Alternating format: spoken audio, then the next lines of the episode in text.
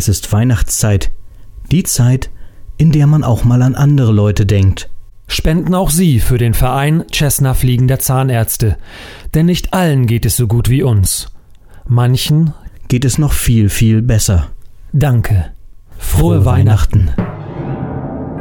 Das Büro des Todes. John und Janes Abenteuer im Bürodschungel. Hallo. Hallo Kellnerin, hallo. Ja, mein Herr, stimmt etwas nicht mit Ihrer Bestellung? Sagen Sie mal, muss das sein? Diese ganzen Pflanzen hier? Man kann ja keine zwei Meter weit schauen. Und hier krabbelt alles vor Insekten. Hier sogar auf meinem Teller, das ist ja, das sind ja Hunderte. Oh, ich verstehe. Sie sind wohl das erste Mal in John und Janes Dschungelimbiss. Das ist der Dschungelsalat aus handverlesenen Kräutern und Pflanzen aus dem Amazonasdelta. Mindestens 40 noch unentdeckte Insektenarten inklusive. Sie können gerne ein paar nach sich benennen. Das ist ja widerlich. Ich verlange sofort, den Koch zu sprechen. Aber natürlich. John! Schon zur Stelle, Jane. Habe ich deinen lieblichen, aber donnernden Brunftruf vernommen? Au. Der Herr möchte sich über sein Essen beschweren. Ist das wahr, mein Herr? Überlegen Sie sich Ihre Worte gut.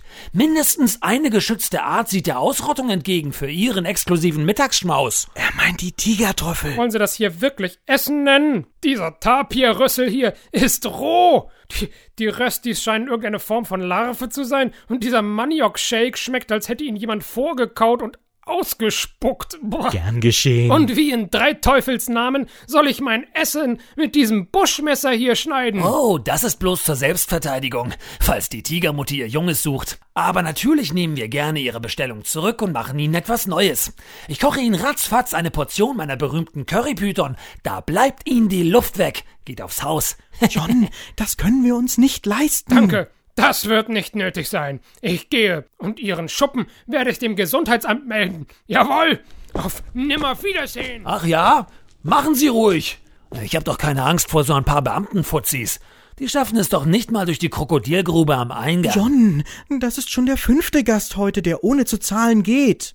Wenn das so weitergeht, machen wir pleite. Ach, das ist doch kein Problem, meine kleine Presswurstelfe. Dann müssen wir halt die laufenden Kosten senken. Ich streiche einfach das Praktikantengehalt. Der Praktikant hat gekündigt, John. Du erinnerst dich? Der kleine Unfall an der Fritteuse letzte Woche? Ach ja. Tja, wer die Hitze der weißglühenden Lava nicht verträgt, Jane, der soll eben rausbleiben aus der Küche. Außerdem war der eh viel zu dünnhäutig. Leichte Schläge mit der Peitsche standen in seinem Arbeitsvertrag. Die Anzeige wegen Körperverletzung ist unsere geringste Sorge, John. Vor der Tür demonstrieren Greenpeace und Peter gegen unsere Fischkarte und wir haben jetzt 144 Anzeigen wegen Verstößen gegen die Hygienevorschriften.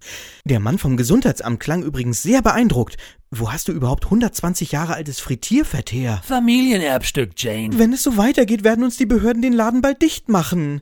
Und was sollen wir dann tun? Du hast meine ganzen Ersparnisse ausgegeben für das Wasserflugzeug, das den ganzen Tag mit laufendem Motor auf dem Hof steht. Allein die Kosten für das Kerosin. Pappalapapp, Jane. Dazu müssten diese Behördenschergen erstmal an den pfiffigen Sicherheitssystemen am Eingang vorbeikommen. John, ich glaube, die Fallen machen unsere Situation nicht besser. Ich habe heute schon zwei potenzielle Kunden aus der Sperrfalle gepoolt. Natürliche Selektion, Jane. Wer noch nicht mal an einer simplen vergifteten Sperrfalle vorbeikommt, verdient unser Essen nicht. John, vielleicht sollten wir uns eingestehen, dass wir einfach keine guten Imbissköche sind. Nein, Jane, du kannst doch jetzt nicht aufgeben. Hörst du nicht den Ruf der internationalen Haute Cuisine? Wir sind kurz davor, die Welt des Kurzgebratenen zu revolutionieren. Der berühmte Entdecker Dr. Livingston hat doch auch nicht einfach aufgegeben wegen seiner Elefantitis. Schau dich doch an, Jane. Dr. Livingston ist nichts gegen dich. Oh, John, das sagst du doch nur so, du Teufel. Hörst du das, Jane? Es ist ein Gast, ein unerschrockener Erforscher edler Entrees, ein weltmännischer Connoisseur kulinarischer Künste. Dieses Klingeln soll uns ein Zeichen sein. Jetzt geht es bergauf. Oh, meinst du wirklich, John? Aber natürlich, mein kleines Moschusochsenbäckchen. Oh, John, du Teufels. Warte, dieser Geruch plötzlich. Das riecht wie. Sweet Barbecue Soße. Verdammt. Er hat uns gefunden. Uns bleibt nichts anderes übrig. Schnapp dir die Kasse, Jane. Ich lass die Skorpione raus. Wir treffen uns im Wasserflugzeug. Deswegen lief der Motor die ganze Zeit. Ach was, ich mag nur den Geruch von Kerosin. Schalten Sie auch das nächste Mal wieder ein, wenn Sie Müller sagen hören, hm, überall tote Skorpione. Bremsspuren eines Wasserflugzeugs im Hof und dicke Nilpferdspuren im Kies. Sie waren hier. John und Jane, Pest und Cholera, Chaos und Zerstörung. Ich werde euch folgen und ich werde euch finden und dann, dann werdet ihr büßen, büßen für all die Grausamkeiten, die ihr mir angetan habt. Oh, ein leckerer Tapirrüssel. Mm, lecker. Geht. John und Jane, ich hasse euch.